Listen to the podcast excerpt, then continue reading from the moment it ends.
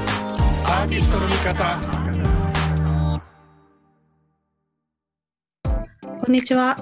こんにちは、ポッドキャストアーティストの味方進行役の中野です。えーアーティストサックスプレイヤーで、えープロデューサーの沢井ですはい。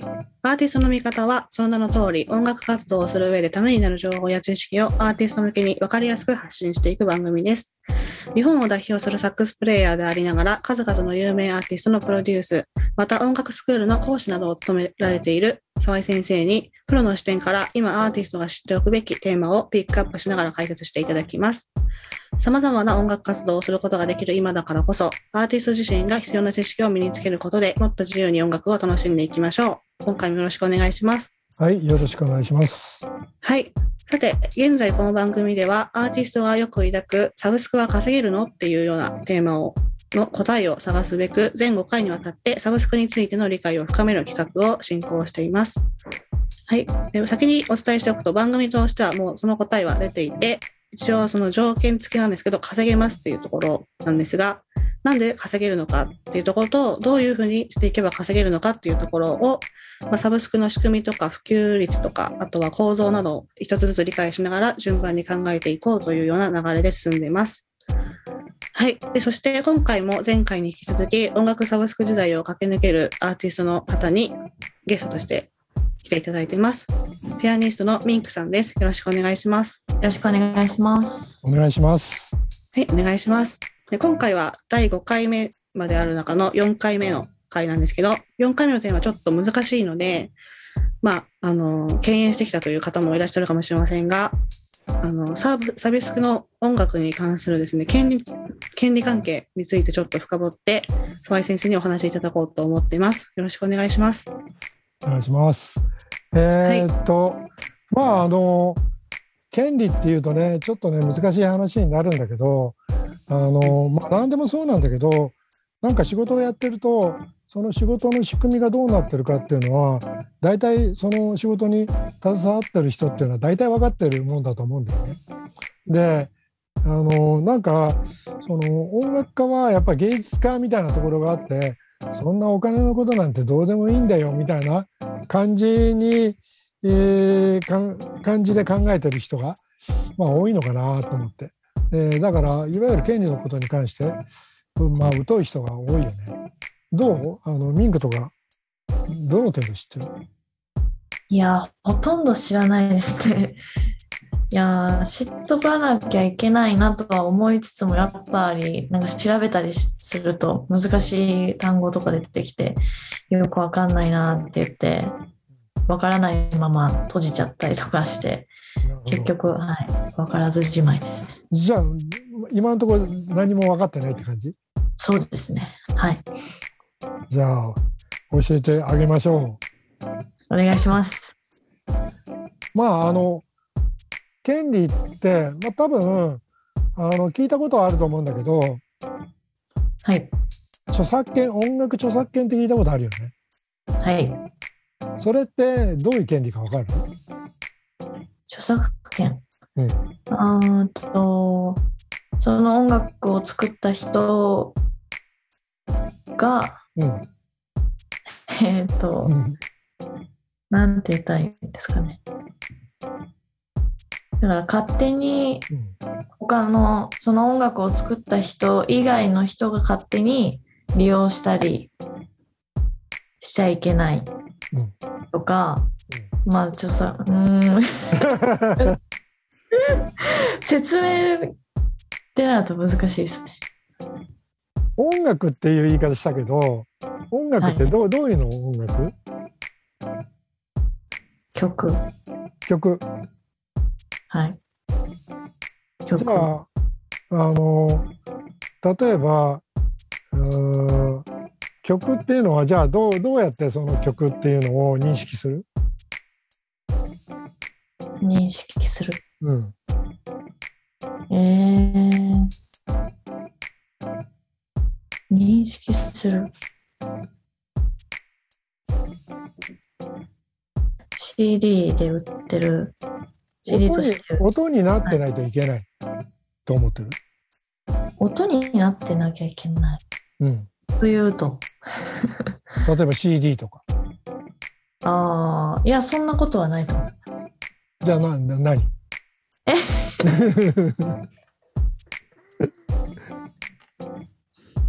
えー、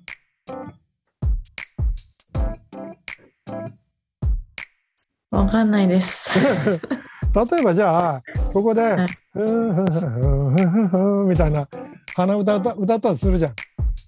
はい。でそれって著作権関係ある著作それはうんないと思います。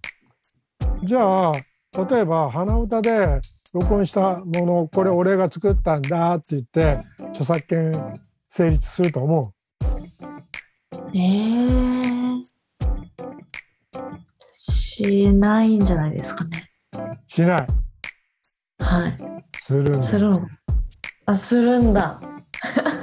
鼻歌とか例えばちょっと、まあ、メロディー自分でこはう書き留めてそれで、まあ、例えば「ミンク」っていうサインしたらもうそこでもう成立してるえー、そんもうそこで整理しちゃってるんですか。そうえそれが著作権っていうもー、うーん、の絵もそうなるほど。絵描いてでそこにサインしてでこれが自分が描いたっていう証明ができる要するに自分が作ったっていう証明ができればいい譜面だったり録音物だったりそういうものが著作権なのなるほど。じゃあ、形に残ってるものであれば、そうで、自分で作ったよとか、そう書いたよっていうのがあれば、そ著作権が発うそう生。もうはい。なるほど。ではい。それを例えばあの隣のまああの友達がミンクがこう作った曲を書いてたのを見てそのまま「あこの曲いい曲だ」っつってで自分で、えー違うところで録音して自分の曲だって言って、えーなんか世の中に出したその時にいや、お私が作ったんだよっつって、その友達が言って、ででも自分の曲なわけじゃん。自分が作った曲なわけじゃん、ミン君が。うん。はそうい。いう場合はどうすればいいと思うしょうがない。それは著作権。えーえ、でも、その、自分が出すより前にその人が出しちゃったってことですよね。うんえーしょうがなくはないですけど、 それはダメですよね。だから自分がミンクが自分で作ったっていうことを証明できるんだったら裁判できんで。なるほど。うん。で著作権侵害っていうことになる。うーん。それを公にやってるのが著作権管理団体っていうんです。えー、ジャスラックとかね。ああ、なるほど。うん、でそこにまああの著作権を登録するとか預けるとかっていう言い方してるけどうんうんうん、それは間違いで譲渡してる、譲渡。うん、うんうん、譲ってんの、譲っちゃってるんですかうん、譲ってんのへえ。だからジャスラックに登録してある楽曲は全部ジャスラックの曲なのああ、そうなんですか。もうだから、はい強いことが言えるわけよ、なるほど。うん、ああ、そういうことか。うちのうちの楽曲勝手に使いやがってってなるわけ。うんうんうん。まあそういう言い方しないけどね。だからうちの楽曲使いましたよね。でだったら使用料くださいっつってなるわうーん。け。それが著作権ね。はい。で著作権にはこの他にもまあ音楽でいう著作権っていうのは作曲と作詞はい。それがあの音楽著作権になります。はい。それでその楽曲に隣接してる権利っていうのが著作隣接権っていうちょっと難しいよね。著作隣接権。うん、はい。著作隣接権って何かというとその著作権に隣接してる権利のことはい。だから例えばミンクがなんか曲を書いた作ったでそれを何かの形であのー音にまあ要するに録音したはい。で録音した音源のことを原版っていう、それを原版。はい。うん原版権というで、はいそれを原版を作るのにお金がかかるからそのお金を出した人が原版権を持ってるってことだなるほど。だからはミンクが自分でお金出してその録音をしたら原版権も著作権もミンクが持ってるってことなあ、そっか。そうですね。はい。で原版権以外にも隣接権っていろいろあるんだけども今一番そのアーティストにとって大事なのはその原版権と著作権はい。で著作権っていうのは法律で決められててはい。で例えば CD だったら定価の6%って決められてる、 6%。うん、で6%のお金をジャスラックに払わなきゃいけない。あ、払うんですかうんはい。だからミンクがジャスラックに楽曲を譲渡して登録したそれで、えー CD を作った自分で CD 作ったそしたら、はい自分で作ったにもかかわらずジャスラックにその CD の著作権料を払わなきゃいけない。はい。でジャスラックは徴収したお金を最終的にはミンクに戻すわこの手数料を引いて、えー、戻すんですかうん、回ってくんのよだからえー、なるほど。だかそら著作権っていうのは不思議で例えば自分で CD まあ人の、まあ、CD があったとしよう宇多田ヒカルが CD 出したとしようでは宇い多田ヒカルが CD 出すよね、そうするとレコード会社がその著作権使用料っていうのを払うわけよジャスラックにはい。それでジャスラックから出版社通して宇多田ヒカルにそのお金が入ってくうーん、なるほど。る、うん、でコンサートで宇多田ヒカルの曲をが使われたそしたらそのお金も入ってくるうーん。それで放送で流れたはい。その場合もお金が入ってく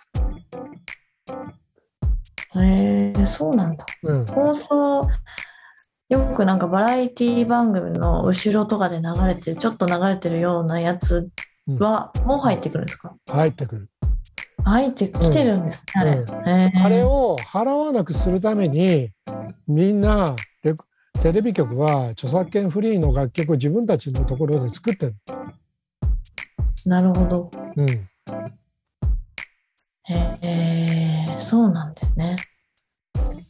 だから例えばあの著作権使用料っていうの放送使用料っていうのすごいんだよ。まあ、例えばうあのみんなの歌ってあるでしょはい。みんなの歌ってあれ、えー、2週間ぐらい流れるのかなで、うん全国放送で、えーあなんか一日何回も流れるじゃん。はい。そうすると放送使用料だけで3桁のお金が入ってくる。そ100れ万円2週二週間でですかはいええそうなんですね。放送使用料ってそういうもんだ。なるほど。うん、だからあとは例えばカラオケで歌われたりうん。レンタル CD で借りられたりうんうんうんラジオで流れたり、うん、あレンタル CD も入ってくるんですね。入ってくる入ってくるえーいろんな形で入っててくる。えー、不明になったら不明になった段階でまた入ってくる。えー、すごいですね。それでそれと同じようにサブスクもちゃんとお金が入ってくるうん、はい。権利の話って長くなるな どう してもだからそういう意味で言うとえサブスクの場合は980円の何パーセントが著作権料として払われてるか知ってる知らないです。 ?CD の場合6%。そっか、6%。うん、3000円だとしたら180円ジャスラックに払われてる。うん。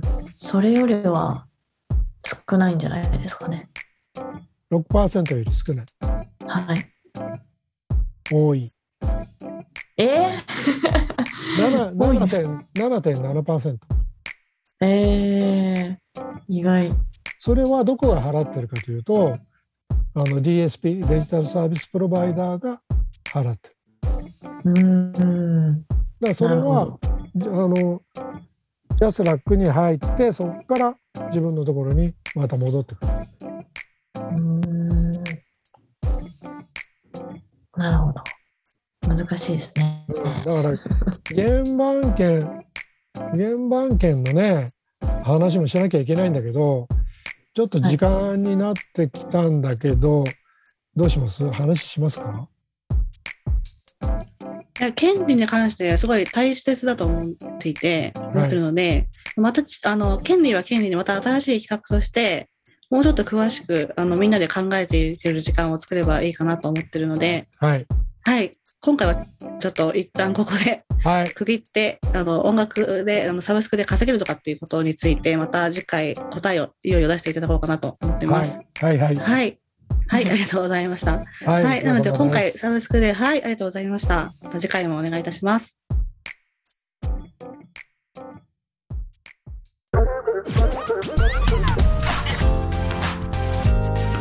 アーティストの味方